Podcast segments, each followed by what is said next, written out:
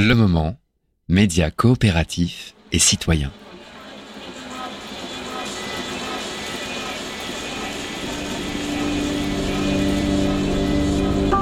Bonjour à toutes et à tous. Je m'appelle Erika Rio, éducatrice sportive et somatique, passionnée par le mouvement, la danse et tout type d'expression corporelle. Bienvenue dans cette nouvelle émission mensuelle, un podcast intitulé Être à l'écoute. Réalisé avec la précieuse aide de Le Moment, média coopératif et citoyen installé à Césure, Paris 5. Avec cette émission, nous découvrons et nous donnons la parole à celles et ceux qui, à travers les pratiques somatiques et d'autres arts liés intimement à celles-ci, se reconnectent au vivant. Interview de professionnels, artistes et amateurs qui font des arts et techniques corporelles douces, un outil pour mieux se connaître, vivre en harmonie avec eux-mêmes, les autres et leur environnement, mais également qui cherchent à être dans la prévention santé et à développer leur capacité d'action dans un monde complexe.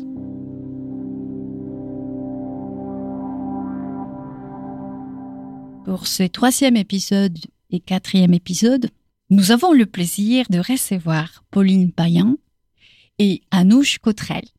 Merci beaucoup euh, d'être avec nous, euh, Pauline et Anouche. Bonjour. Bonjour. Bonjour. Euh, pour le troisième épisode, nous avons commencé avec Pauline. Et pour le quatrième, ça va être avec toi, Anouche. Mais on va parler de, surtout de Feldenkrais, la méthode Feldenkrais. Et euh, vous êtes euh, tout récemment euh, praticienne Feldenkrais. Mm, c'est ça. Pauline, actuellement, tu habites à Berlin. Ton parcours de vie a fait que tu es devenue artiste, chorégraphe, interprète. Et récemment, praticienne Feldenkrais. Au Beaux-Arts, de Toulouse. Tu as commencé des études d'art plastique.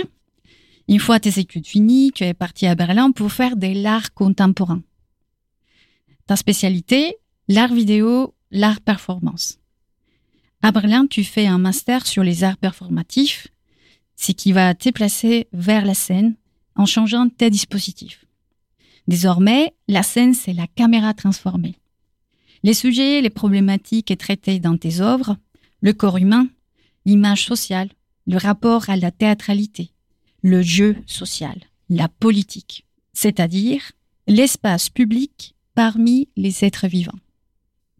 Au questionnement sur l'être vivant, sur les normes, les règles sociales s'ajoute dans ta manière de composer les images une touche d'humour qui te permet et qui permet au spectateur de prendre de la distance, de ne pas se prendre au sérieux, de constater peut-être le ridicule de la situation, l'hypocrisie de notre société.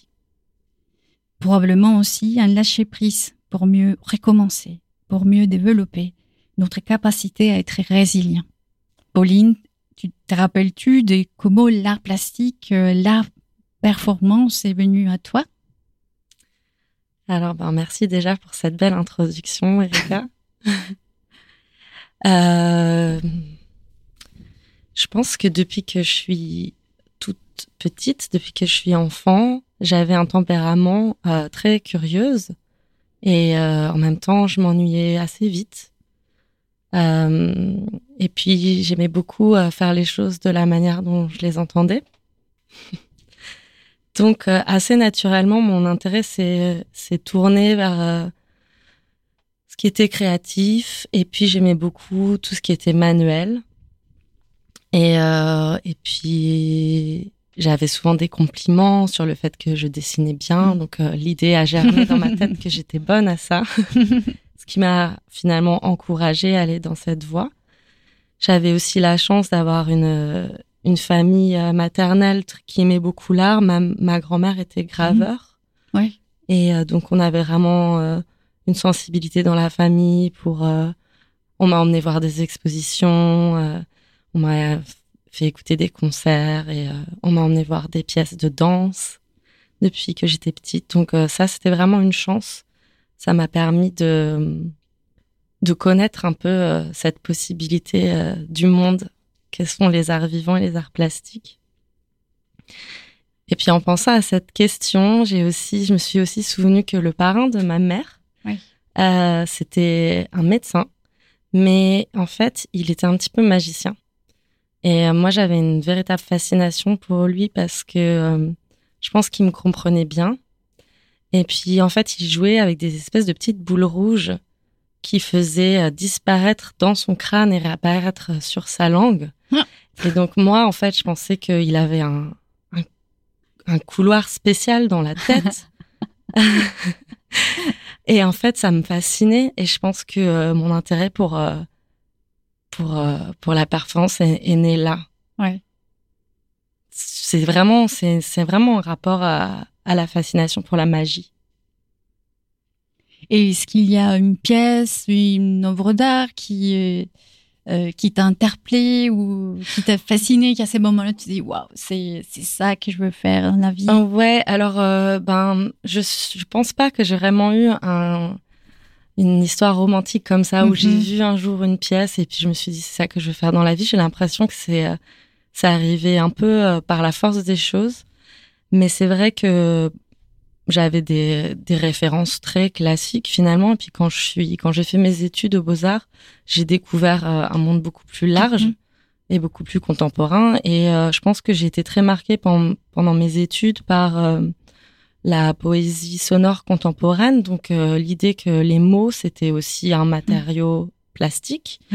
Et puis par, je pense, la mouvance des, des happenings des années 60-70 qui justement euh, développait beaucoup la vidéo, la performance. Euh, donc euh, ce qu'on appelait le mouvement Fluxus par exemple, mm-hmm. des artistes comme Bruce Nauman ou Nam June Paik, et puis euh, des artistes aussi femmes, puisque en fait dans, à cette époque l'art vidéo, le médium vidéo a permis à beaucoup de femmes aussi de, de prendre un peu plus de place. Donc moi il y avait euh, par exemple Pipi Lotirist ou Anna Mendieta, ou des artistes photos comme Cindy Sherman qui me qui me mhm. qui me fascinait. Et puis euh, ensuite j'ai rencontré le travail de Larry Beau, euh, vraiment avec un rapport euh, à l'humour qui m'a qui m'a beaucoup plu. Et voilà, c'est vraiment, je pense, ce qui m'a attiré, c'était des des artistes ou des œuvres où le c'était l'humain ou la personne qui était au centre de l'image et puis il y avait un rapport au jeu de présence dans la vidéo ou dans la performance. Euh, un rapport par rapport au, un jeu par rapport au temps et par rapport au cadre qui me qui me plaisait. Est-ce qu'il y a des, des espaces où tu aimes travailler, euh, des environnements spécifiques? Et d'ailleurs, je profite parce que bon, tu habites à Berlin. Et mm. pourquoi avoir choisi Berlin et pas Paris, par exemple Ben, alors, euh, quand j'ai fini mes études à, à Toulouse, j'avais envie de d'aller voir ailleurs. Oui. Et j'avais fait euh, un échange universitaire en Allemagne. Je connaissais déjà un petit peu Berlin, mais je pense qu'encore une fois, j'ai pas l'impression d'avoir beaucoup choisi. J'ai l'impression que je sais pas si c'est les choses ou les lieux qui m'ont choisi, mais c'est arrivé un peu par la force des choses. Mhm.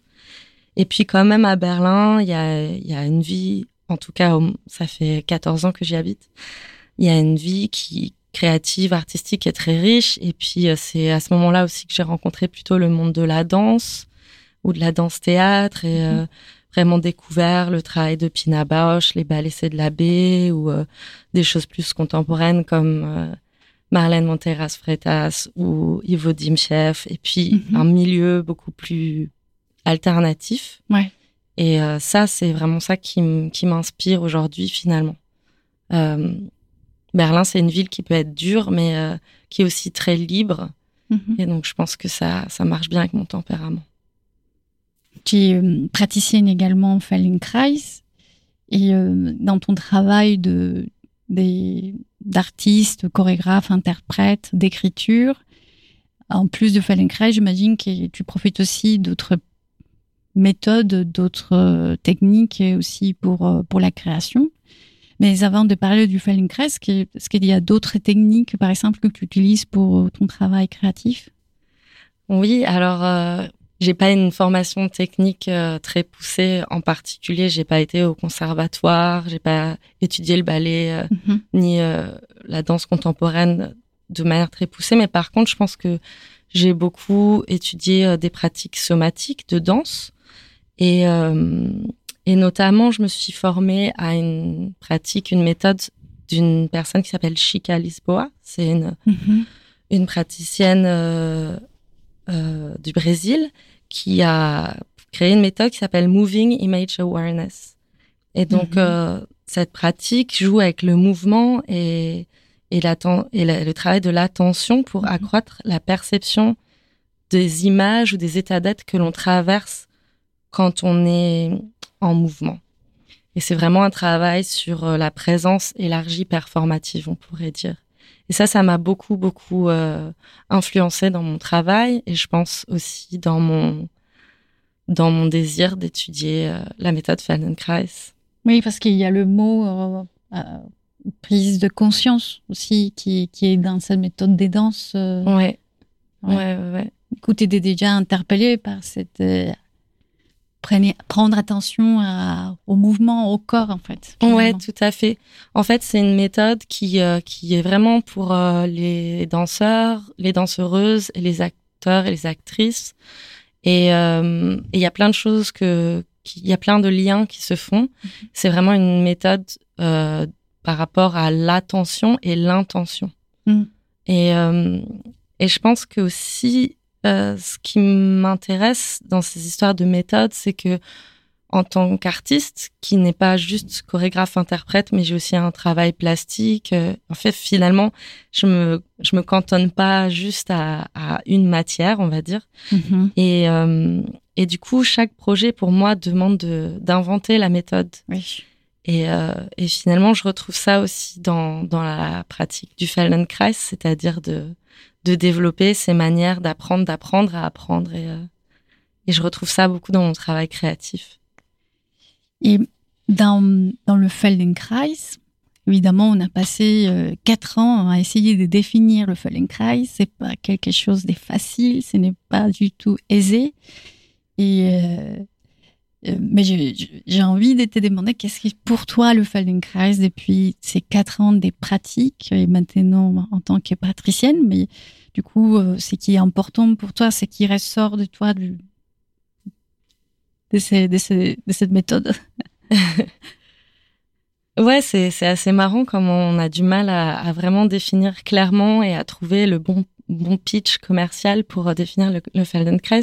Ce qui la rend très intéressante, mais euh, pas toujours évidente pour convaincre. Mais euh, pourtant, je suis vraiment très convaincue de cette méthode.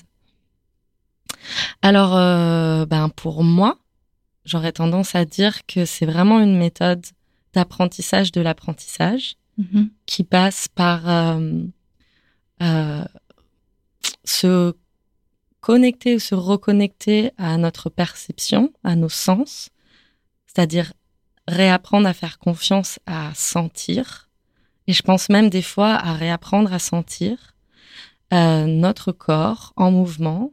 C'est des petits mouvements, c'est très minimal, c'est très doux et pourtant c'est très profond. Et euh, c'est pour euh, développer une conscience de la manière dont on s'organise, de la manière dont on s'utilise. Et il y a deux pratiques dans la méthode. Il y a une pratique qui sont des cours en groupe, guidés par la mhm. voix, et une pratique qui sont comme sur une table d'une personne sur l'autre. Et moi, pour les gens qui ne connaissent pas, pour donner une référence, c'est assez grossier. Je dirais que c'est un peu entre le yoga, la méditation en mouvement et l'ostéopathie, par exemple, pour les gens mhm. qui ont besoin de vraiment... De se situer, euh, du coup. Voilà. Voir à quel moment euh, tu t'es rendu compte qu'il fallait trouver d'autres méthodes pour ta création artistique, pour tes recherches? C'est-à-dire à un moment où tu t'es dit, voilà, je suis bloqué, je sais pas... Euh, euh, où aller. Et par exemple, pour le Feldenkrais, qu'est-ce qui t'a fait dire, voilà, c'est peut-être avec cette méthode qui euh, tu vais trouver une solution?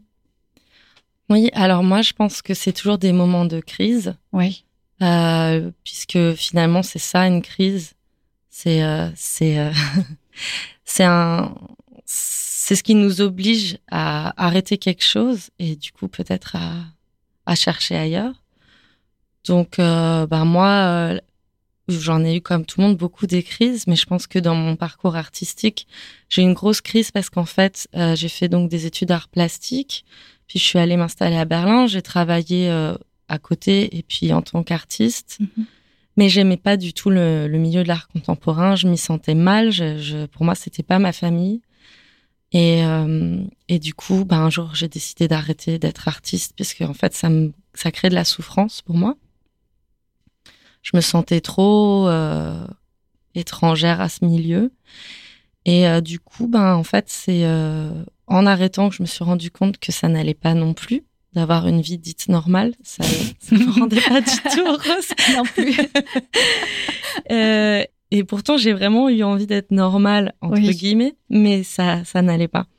Donc, finalement, j'avais besoin quand même d'être dans, dans un milieu créatif, de faire des choses créatives, même si c'est des compromis. Et, euh, et du coup, c'est là où vraiment j'ai j'ai redécouvert euh, le théâtre, la danse, et finalement, en faisant ce master, j'ai pu redémarrer euh, là. Mhm. Et donc, où j'ai rencontré les pratiques somatiques, etc., j'ai commencé à créer mes propres spectacles. Oui. Et puis, il y a une autre crise où j'avais des douleurs chroniques très fortes. Et c'est là où j'ai vraiment rencontré le, le Feldenkrais. Oui. Et, euh, et ça m'a sauvée, en fait. J'étais vraiment dans un processus chorégraphique qui était très douloureux pour moi physiquement. Et euh, grâce au Feldenkrais, j'ai pu euh, comprendre certaines choses essentielles qui m'ont permis de complètement passer, enfin complètement soigner ces douleurs chroniques. Et puis après, il y a eu la crise du Covid où j'ai, j'en ai fait tout le temps, tous les jours. Et puis voilà, c'est comme ça que j'ai décidé de de me lancer dans la formation pour devenir praticienne. En Feldenkrais, on parle de- d'image de soi versus image sociale. Et évidemment, en Feldenkrais, on s'allonge au sol, ou on est assis ou debout pour euh, clarifier ces images de soi. Évidemment, ces images de soi, c'est pas une image sociale. Et ce qui m'intéressait dans la préparation de cet épisode, Pauline, c'était voir que, en fait, tu t'intéresses à l'image sociale. Et comment tu fais pour euh, travailler avec ces deux aspects? Qui sont un peu opposés dans Feldenkrais, même si évidemment on ne laisse pas de côté l'image sociale, mais on travaille l'image de soi, cette image qui euh, cette connexion au niveau du cortex cérébral avec le reste euh, du corps. Et comment tu fais les liens? Et peut-être pour commencer, ça peut être euh, d'abord parler de cette image que tu crées dans tes spectacles, et puis euh, on pourra faire les liens avec le Feldenkrais. Hmm. Merci pour cette question qui est très intéressante. Je pense que euh, effectivement dans mes pièces chorégraphiques et mes œuvres vidéo ou autres, euh, je suis très intéressée par la question de l'image sociale. Mais euh, d'abord, il faudrait peut-être définir ce que c'est que, que l'image. En tout cas, moi, ce qui m'intéresse, c'est notre rapport à l'image. Et je pense que dans, quand on parle de de soi dans le Feldenkrais, c'est une image très incorporée, c'est-à-dire euh, notre image, presque la carte de notre corps Mhm. dans notre cerveau. Oui. Donc le rapport entre l'image qu'on se fait de la carte de notre corps et la manière dont on utilise notre corps. Et finalement, quand moi je parle d'image sociale ou une image de soi en société, c'est une image qui euh, qui est beaucoup plus, on va dire, euh, psychologique. Mm. Mais ça veut pas dire pour autant qu'elle n'est pas incorporée. Mhm. C'est-à-dire que ce qui m'intéresse, je travaille beaucoup, par exemple, avec des stéréotypes, Oui. euh, des stéréotypes euh, de genre, de classe, etc. Et euh, ce qui m'intéresse, c'est de voir comment ces stéréotypes, finalement, on les porte en nous. Et à quel point ça nous, ça, ça influence nos imaginaires euh, collectifs, individuels, mais aussi, finalement, c'est physique. Que ça colle à la peau, quoi. Ça colle à la peau. Oui, ça rentre, euh, ça Oui. rentre dans notre cerveau, et puis notre cerveau fait partie de notre corps. Donc, en fait, Oui. ça nous influence complètement. Hum, Est-ce que l'image de toi, hum, de ton corps, de tout ton être, de toute ta personne, t'aide à mieux saisir ton image sociale, cette image qui a été construite par notre culture En fait, le fait de prendre conscience, euh, ça t'aide euh, euh, à mieux bouger entre ces deux extrêmes, une image qui est beaucoup plus interne, plus incorporée, qui presque, en fait, qui ne se voit presque pas pour quelqu'un de l'extérieur, à cette image sociale qui va être beaucoup plus l'apparence. Hmm. Ben, c'est sûr que travailler euh, l'image de soi comme on la travaille en Feldenkrais, c'est pour moi c'est surtout un retour à soi, Mhm. un retour à la maison, un retour au corps par l'attention qu'on porte à nos sensations. Et donc forcément, euh, on doit se détacher de l'image sociale. Je vais peut-être prendre un exemple pour que ce soit Mhm. plus concret. Oui. Si on prend euh, par exemple euh, la question des complexes physiques, Mhm.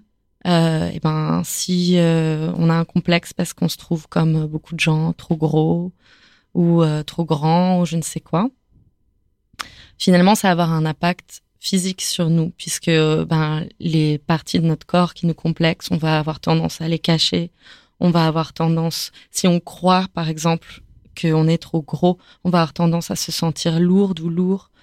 Euh, et, et ça, c'est des choses qui ont un impact très physique, très réel. Donc, cette image sociale, finalement, influence complètement l'image de soi physique, la manière dont on se vit, la manière dont on s'utilise.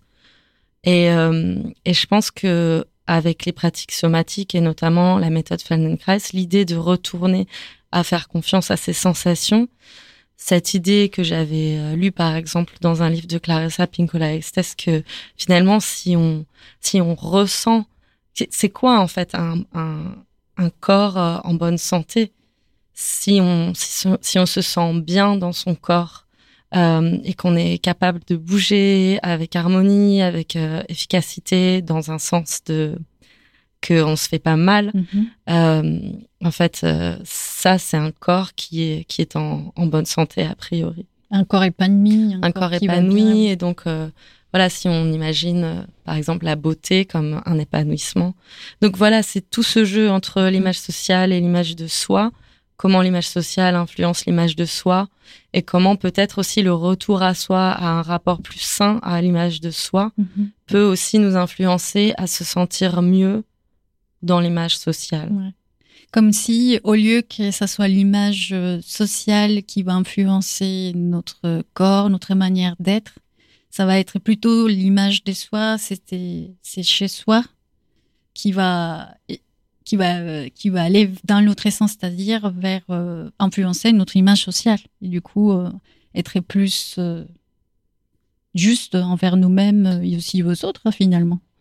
Oui, je pense que c'est aussi une histoire d'être, euh, parce qu'on dit souvent être centré, etc. Oui. Peu importe la manière dont on appelle ça, mais euh, je pense pour moi vraiment c'est une histoire de retrouver une sorte de tranquillité et de confiance au milieu de beaucoup d'injonctions, des injonctions qui sont souvent euh, très contradictoires.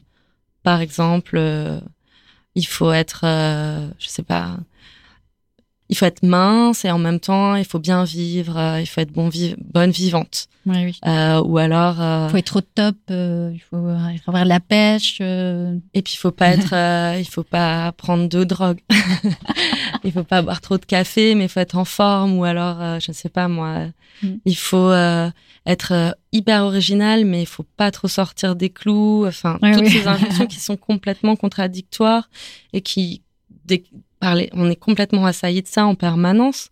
Et bien sûr que euh, la plupart des gens ne sont pas naïfs et naïves là-dessus, mais ça n'empêche que c'est quand même quelque chose qui, qui, qui influence énormément euh, la manière dont on se vit. Et euh, ouais, voilà, pour, pour retrouver une sorte de tranquillité, de, de pouvoir refaire confiance à ce qu'on ressent, à soi, en tant qu'individu humain, qui est relié à d'autres individus humains, à la nature, à la terre, etc. Dans ton travail d'écriture, dans tes créations des pièces, tu travailles beaucoup avec l'imagination. Et euh, est-ce que cette imagination, euh, en fait, comment tu euh, mets en place ce travail d'imagination pour la création de tes œuvres? Alors, souvent, ce que je fais, alors après, comme, comme toujours, chaque, euh, chaque processus créatif invente sa propre méthode. Mais c'est vrai que moi, je travaille beaucoup à partir de, de partitions, d'improvisation. Donc, je vais inventer des règles, une partition, ou score en anglais, Oui. pour euh, cadrer une improvisation. Et donc c'est à ce moment-là que l'imagination euh, vient jouer un rôle central. Après, bon, pour inventer ces règles, faut déjà avoir un petit peu d'imagination, mais là j'ai beaucoup d'outils euh, de, de, mes collègues, de, enfin, de, de, la culture, de tout ce que j'ai appris euh, dans mes formations. Mais euh, c'est vrai que je vais avoir, euh, je vais m'intéresser à un sujet, il y a quelque chose qui va capter mon attention, je vais avoir envie de développer un travail là-dessus. Et souvent, euh, et ben voilà, je mets en place des, des partitions et puis je vais euh, travailler avec mon imagination. Je peux par exemple donner un exemple euh, sur mon dernier solo, mm -hmm. qui, dont la première était en, en octobre. J'ai fait un travail recherche qui a duré environ un an et demi. Tu peux nous rappeler le nom de ton solo? Ça s'appelle Yahoo Dance. Euh, et donc, c'est un solo de danse-théâtre qui fait 50 minutes. Mm -hmm. Et là, la base, le, le, le, début de ce projet, c'est que, en fait, moi, j'ai une adresse email euh, à, à, sur euh, Yahoo. Mm -hmm. Et en fait, euh, bon, maintenant, je regarde mes emails surtout sur le téléphone, mais euh, il y a un an et demi, je regardais encore majoritairement sur mon ordinateur. Et en fait, en me connectant à l'ordinateur, ben, je vois, je rentre dans le site Yahoo News. Mm -hmm. Et en fait, Yahoo News, c'est un site qui est vraiment un site assez majeur qui recoupe euh, euh les pages les plus lues euh, d'informations. Après, définir information, mais ce sont des informations, des nouvelles, quoi, des actualités qui sont les plus lus et les plus partagés sur Internet. Donc ouais. c'est un algorithme en gros qui les, qui les, qui les met là. Et ce qui m'a intéressé, c'est qu'en fait, c'est vraiment donc il y a une image, un titre, et puis ça tourne comme ça, c'est un feed. Et euh, en fait, ce qui m'a intéressé, c'est que bah, c'est des clickbait, c'est des appâts à clics, c'est-à-dire que les titres sont tournés d'une certaine manière que c'est un peu irrésistible je me suis rendu compte que souvent euh, les gens qui étaient sur Yahoo, bah ils avaient ils disaient ah oui t'as entendu, il s'est passé ça, tu sais. Et en fait ça m'a fait marrer parce que je me suis dit c'est fou, on se rend pas compte à quel point ça fait partie de notre imaginaire. Comme le rapport à l'écran, c'est un rapport totalement quasiment solitaire, individuel. Mais finalement, en fait, on, on, on se rend pas compte à quel point c'est collectif ouais. et comment ça nous forme et comment on est dans ces petites bulles. Et donc, en fait, bah, j'ai commencé à collectionner ces titres. Et, euh, et puis, ce que je trouve intéressant aussi, c'est que tout est aplati. Il n'y a pas de, de hiérarchie, c'est-à-dire que ça va être euh, une pub pour euh, un produit contre la cellulite, euh, euh, un titre par rapport à la guerre en Ukraine, un, un autre titre, c'est sur, euh, je sais pas, Leonardo DiCaprio, etc. Et tout est au même plan. Oui. Euh, donc moi, là, ça m'intéresse aussi comme un miroir, encore une fois, l'image sociale, de la manière dont on traite l'information aujourd'hui, dans la manière dont ça nous arrive au cerveau, tout est mélangé sans aucune distinction. Et euh, le seul critère, c'est la popularité. Voilà, c'est ça. ça. Et donc, euh, bah, j'ai commencé à développer euh, une partition pour euh, improvisation qui nous vient d'une chorégraphe qui s'appelle Janine Durning. Ça s'appelle le non-stopping, oui. le non-stop. et en fait, ça, ça consiste euh, à définir une certaine durée, mettons 10 minutes. Et puis, euh, ben, pendant 10 minutes, on va parler non-stop. Pendant 10 minutes, ensuite, on va danser non-stop. Et puis, pendant 10 minutes, on va écrire non-stop.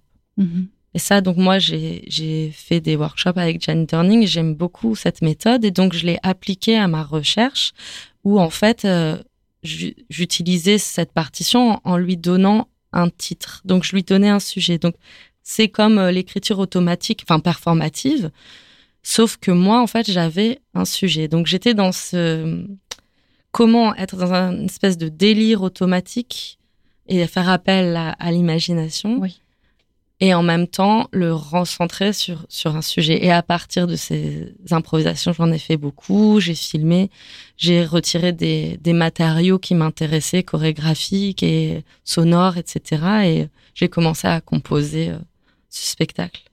Ok. Et comment tu fais Parce que euh, dans la visualisation et l'imagination, il y a une grande différence parce qu'en Feldenkrais, on travaille avec la visualisation. Mm. Je me disais comment tu faisais, lorsque tu travailles avec l'imagination, comment tu appliques le Feldenkrais dans ces travaux des recherches artistiques en travaillant avec l'imagination? Est-ce que ça aide ou finalement, quand tu travailles l'imagination, c'est complètement libre? Ou est-ce que tu en as besoin des, des, des, des techniques, par exemple, comme le Feldenkrais pour t'aider à à cadrer, à recentrer. Ouais, complètement. Alors en fait, euh, c'est sûr que il y a une manière d'utiliser l'imagination dans le Feldenkrais qui est très différente de celle euh, que j'utilise dans dans ces dans ces partitions. Oui. Et même parfois, on dit que en fait, plutôt que parler d'imagination pour ne pas confondre, on parle aussi des visualisations qui est un peu différent, qui est parce qu'imagination, normalement, ça va être une image qui va être plus externe. Euh, tu vois, on crée des choses qui un peu euh, qui n'existaient même pas.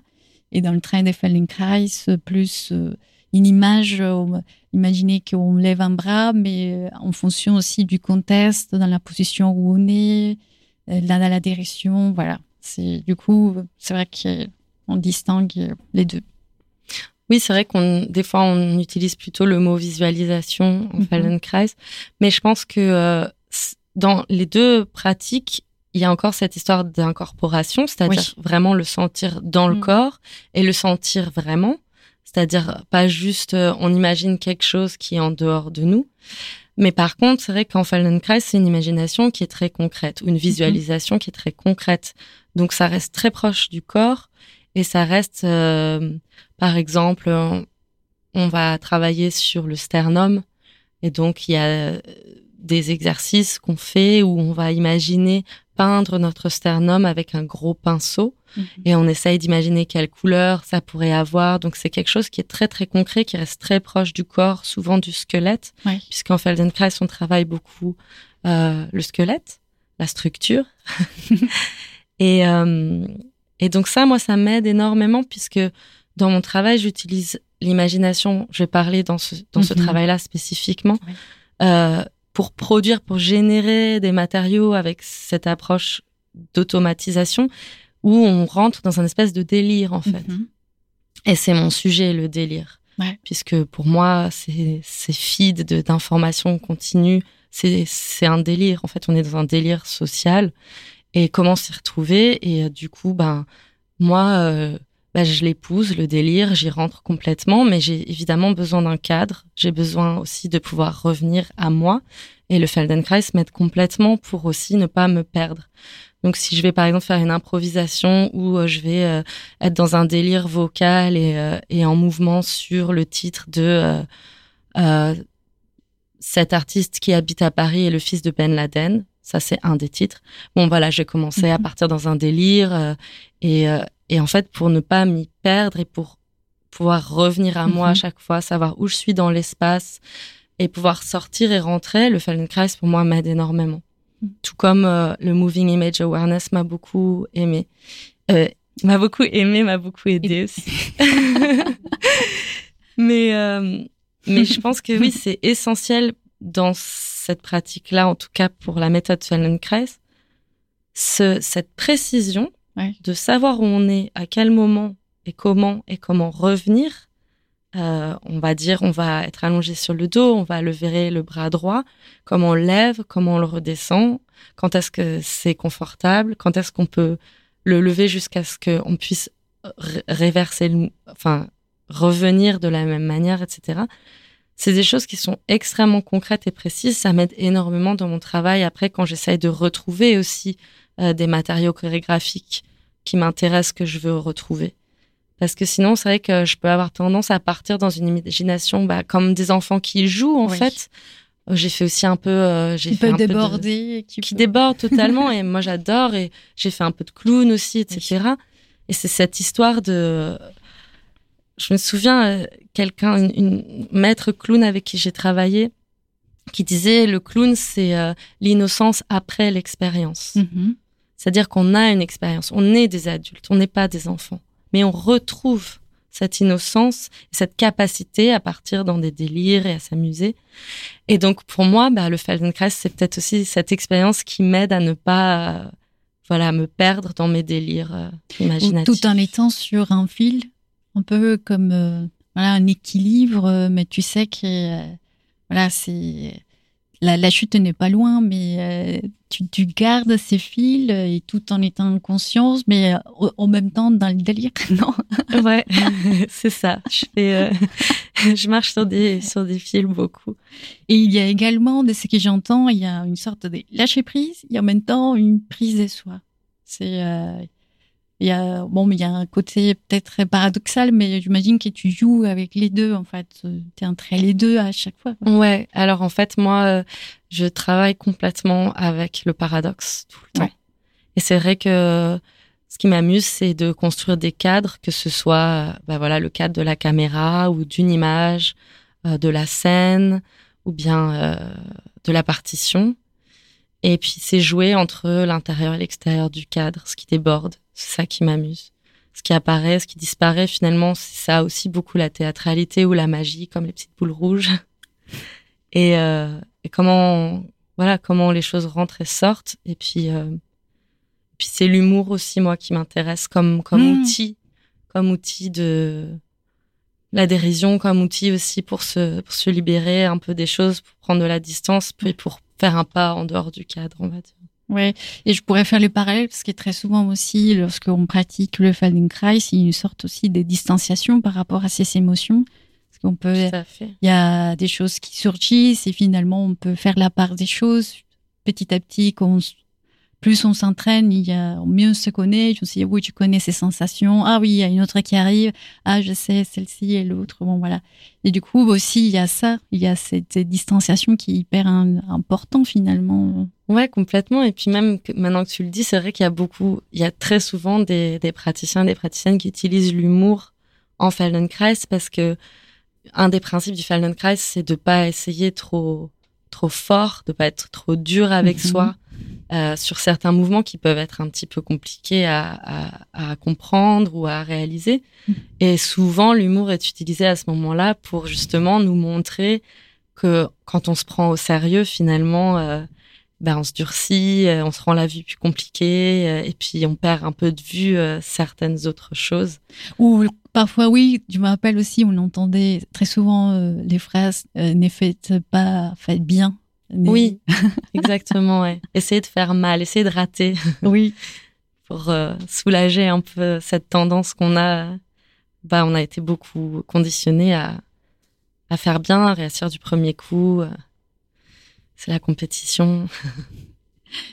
Et un lien avec ton travail artistique, aussi par rapport à la pièce, à ta dernière pièce, le solo Yahoo, Yahoo News?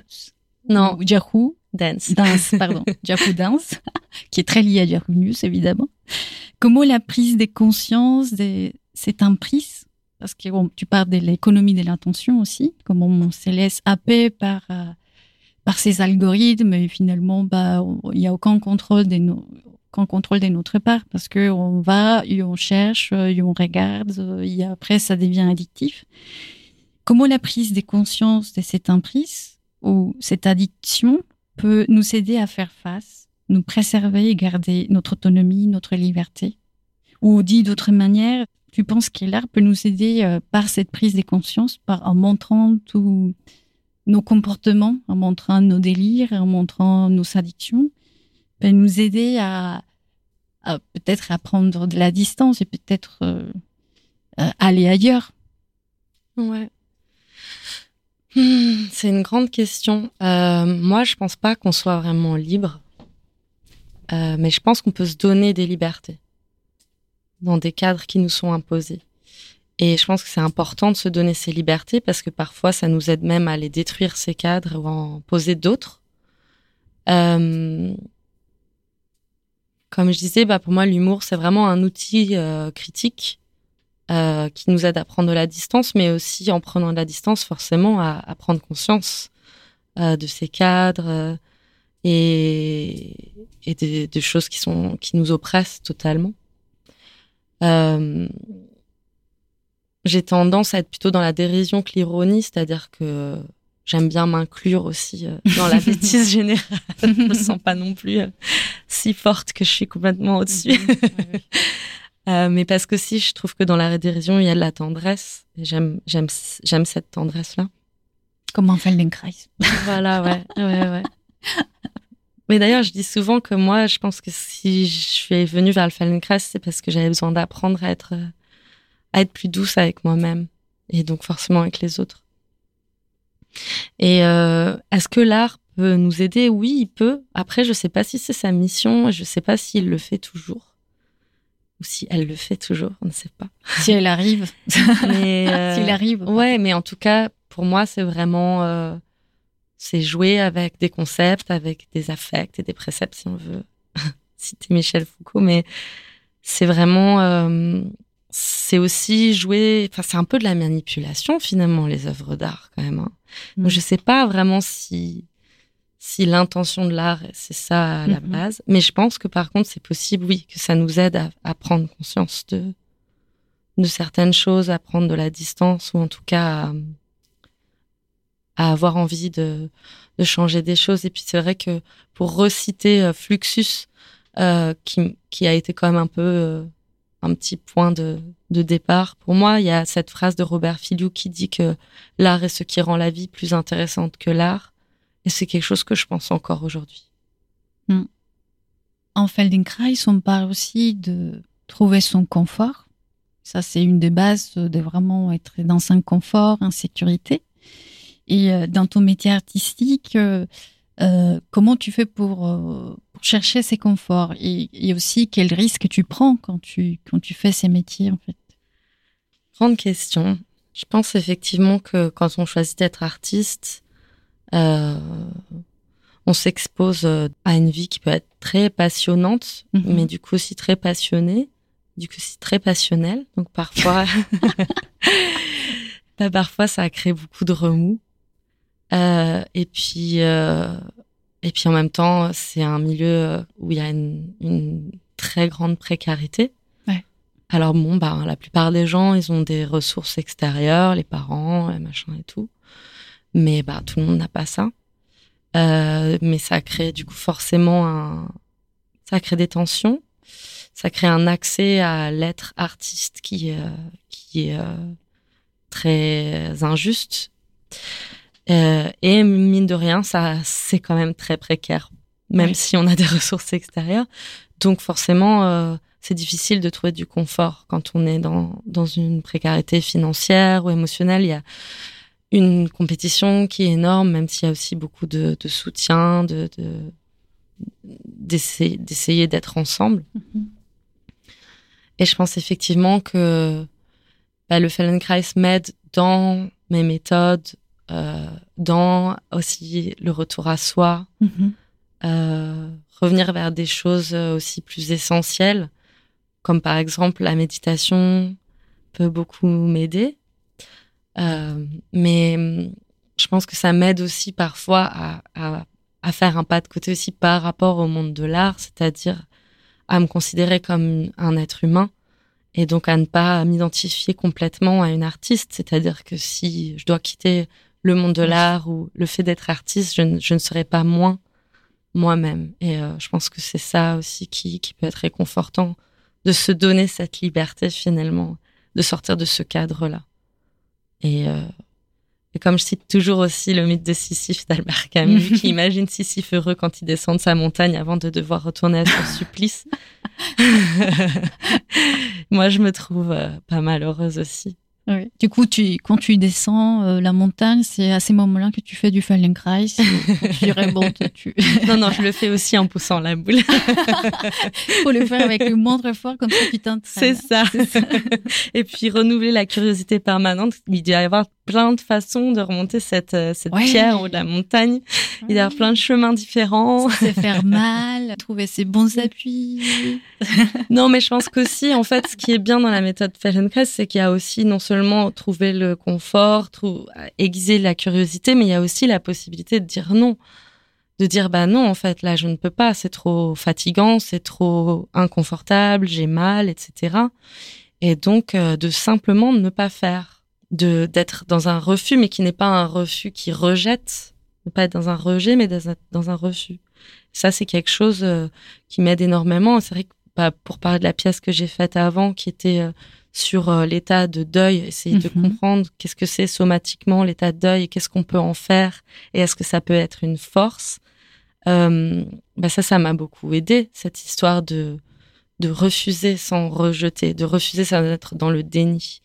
Euh, pour moi, c'était tout tout le toute l'idée de cette pièce de, de trouver une force dans cet état de deuil qui est cette force de rebondir, de ne pas se laisser euh, Happé par... happer, abattre, euh, engloutir, de ne pas mourir avec Oui. cette perte, euh, avec ce deuil et, et de refuser en fait cette mort tout en étant pas dans un déni ou dans un rejet de ce qui se passe. Oui. Un peu comme, c'est-à-dire que dans cette émotion-là qui est intense, c'est-à-dire finalement qu'on est plus que cette émotion intense, qu'on peut surmonter en fait finalement des douleurs, des grandes, grandes douleurs. Exactement, ouais. Et que euh, on peut aussi euh, décider de euh, comment ou à quel moment et euh, et puis comment trouver aussi le soutien dont on a besoin. Mhm. Donc ça aussi, je pense qu'en Feldenkrais, on va nous dire souvent et on va le répéter aussi à nos élèves de ne pas hésiter à, à s'allonger par terre si c'est trop difficile sur la chaise, à rester sur la chaise si c'est trop difficile assis par terre, à faire en imagination si c'est trop difficile à le faire, à prendre des petits coussins quand on a mal quelque part. Et c'est des choses, je pense qu'il y a une dizaine d'années, je me dirais c'est un peu chichi. Et aujourd'hui, je me rends compte à quel point, en fait, ben non, il y a quoi de il y a quoi de c'est presque et on est dans une culture euh, très patriarcale euh, de de d'être fort d'être euh, d'être euh, vaillant puissante etc et finalement du coup son petit confort ça paraît toujours un peu un truc de vieux un truc de de femme un truc de faible. Et en fait bah, c'est une grande ressource puisque si on si on fait attention à notre confort finalement on on se recharge beaucoup mieux. Et du coup on a beaucoup plus d'énergie, beaucoup plus de, de plaisir et ça c'est important dans la vie. à mon sens en tout cas, pour pouvoir euh, descendre la montagne. Et Pauline, comment tu fais pour, euh, en sachant que c'est très difficile évidemment, comment tu fais pour vivre des tonnerres Sachant qu'il y a tout un travail des compositions, il y a tout un processus aussi des demandes des financements en partie. Euh, comment tu fais avec tous ces con- contraintes? Bah euh, oui, c'est compliqué, c'est très compliqué, surtout que je n'habite pas en France, donc je Oui. bénéficie pas de, de statut d'intermittence. Euh, et en fait, euh, ben c'est une une grande jonglerie. Euh, C'est-à-dire que voilà, faut passer beaucoup de temps sur l'ordinateur. Les, les gens pensent toujours que les danseurs et les danseuses sont toujours en train de bouger. En fait, ils sont tout le temps sur l'ordinateur en Oui. train d'essayer d'envoyer des dossiers de candidature pour avoir un peu d'argent. Et puis même quand on a l'argent, finalement, euh, bah, l'argent sert beaucoup à payer euh, moi mes danseurs, mes danseuses, euh, mes musiciens, mes machins, toute mon Mhm. équipe, etc. Après, ben j'ai eu de la chance ces trois quatre dernières années d'être entièrement financée, d'avoir un studio de la mairie de Berlin, etc. Et puis voilà, là je retombe dans un trou, donc on tombe régulièrement dans des trous. Et bon bah voilà, faut prendre euh, des, euh, faut prendre des, des jobs alimentaires. Et donc c'est très épuisant. Voilà. Donc euh, ben c'est vrai que je m'épuise beaucoup comme beaucoup de gens et c'est pour Mhm. ça que euh, là par exemple je, je suis j'ai pris un mi-temps parce que j'avais un arrêt des financements euh, et, et en fait euh, je suis obligée d'avoir voilà des moments où j'ai plus de temps pour mon travail artistique et des moments où il faut juste que je gagne de l'argent et ça demande une gymnastique euh, créative intellectuelle et euh, émotionnelle assez forte euh, Est-ce qu'elle veut Feldenkrais, c'est-à-dire mieux gérer ses contraintes finalement ou pas? Euh, Bon, Je- plus. ça ne m'aide pas à gérer ses contraintes parce qu'en fait, ça ne m'aide pas à ne plus avoir ces contraintes. Ouais. Par contre, ça Ouais, m'aide à vrai. gérer, je pense, quand même l'angoisse que ces contraintes imposent. Mm. Euh, comme la méditation aussi. Ouais. euh, voilà, c'est évidemment cette précarité, elle, elle génère beaucoup d'angoisse, une angoisse qui est existentielle. Et donc, en fait, gérer cette angoisse-là, faire confiance, se dire que ça va aller. Bon, faut dire que là, j'ai quand même plusieurs années. Ça fait 15 ans que je fais ça. Mm. Donc, euh, bah, je sais que voilà, on tombe dans des trous régulièrement, puis on en ressort. Et on arrive à aussi à mieux se connaître en fait à travers. Plus on fait ça, plus on s'entraîne. Bah, du coup, si tu sais à quel moment il y a une descente, à quel moment il faut faire attention à toi, et puis voilà. Ouais. Mais c'est vrai que encore une fois, moi, je me donne la liberté de me dire que je ne sais pas parce que je suis artiste que je dois rester collé à cette identité et que si à un moment donné, finalement, ce compromis, euh, il devient trop pénible, je peux décider de faire autre chose. Mhm. ça, ça me permet euh, de, de, me sentir un peu plus libre aussi par rapport aux choix que je fais. Oui, et ça te donne aussi peut-être la liberté aussi de parler euh, des, des, sujets qui te tiennent à cœur aussi. J'imagine. Ouais. Et à quel moment, en fait, tous ces processus, à quel moment les partager Parce que j'imagine aussi que il y a des modes, il y a aussi de, euh, des gens qui vont dire non, ça va pas, ça va pas se vendre. Et finalement, bah, il y a une sorte de dépression aussi, même si, si Ouais, ouais, complètement. gentiment, peut-être. Ouais, ouais, complètement. Non, mais c'est sûr que, euh, bah, on peut parler, par exemple, du bien-être militant. On peut aussi parler du bien-être des artistes de la même manière. C'est-à-dire que il y a beaucoup de violence, il y a beaucoup de, ouais, de, de, de dépression, etc. Parce que c'est compliqué comme, comme milieu. Mais effectivement, euh, il y a il y a des injonctions. Enfin, c'est un milieu, le, monde de l'art, c'est un milieu qui est hyper capitaliste en fait. Mm. Euh, ouais. Non plus que dans dans d'autres milieux. Mais euh, oui, c'est qui est très contradictoire aussi. C'est fou. Mm. Hein, mais c'est sûr que voilà, moi, il y a, y a vraiment une injonction à plaire, à des, des modes, etc. Euh, qui sont souvent liés à, à des thèmes, des sujets politiques. Moi, je sais que je, je suis pas. J'aime plaire, mais euh, je, je compromets pas trop. Euh... Je pense que je suis très intéressée par certains trucs assez spécifiques et du mhm. coup. Euh, qui te guide finalement dans ton écriture. Après, je vais pas dire évidemment, je suis influencée totalement par certaines esthétiques. Je rentre complètement, voilà, je fais partie de la scène alternative, enfin de, de, du milieu de la danse théâtre mhm. à Berlin, c'est clair. Mais euh, mais je refuse d'une manière douce, sans être dans le déni, sans être dans l'opposition. De voilà, de, de de jouer complètement euh, ce jeu-là. Ça m'intéresse pas. C'est-à-dire qu'en fait, je pense qu'il y a des gens qui ça les intéresse plus le côté un peu glamour d'être artiste ou d'être euh, chorégraphe. Et puis il y a des gens, ça les intéresse un peu plus, euh, ben, la pièce artistique ou etc.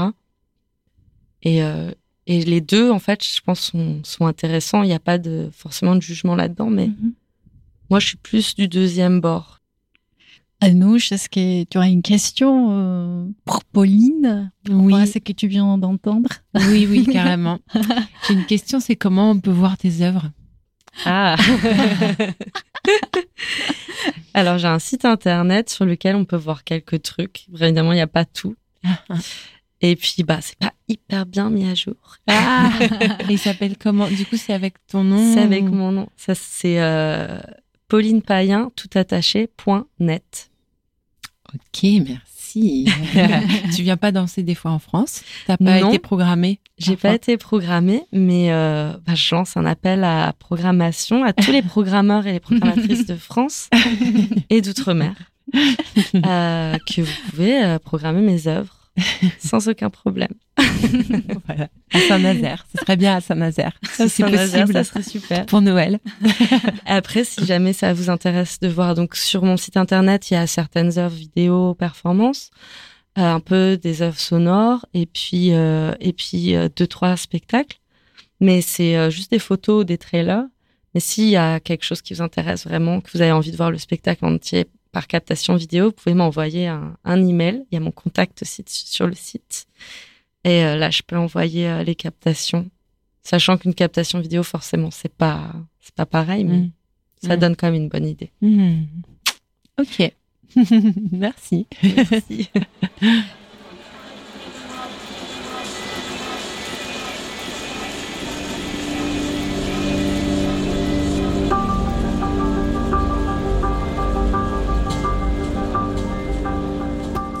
Merci Pauline de passer ces temps avec nous et d'avoir partagé tes expériences, tes passions et tes projets.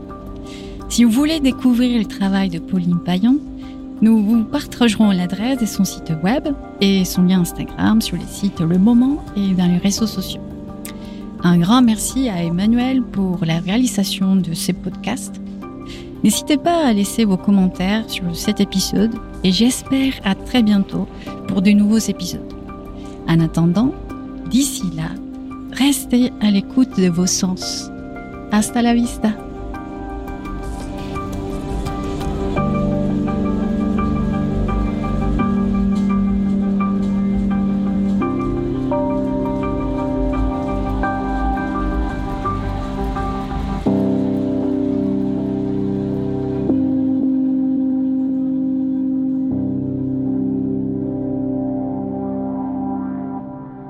Vous avez écouté une émission proposée par Le Moment, à écouter en replay sur lemoment.org.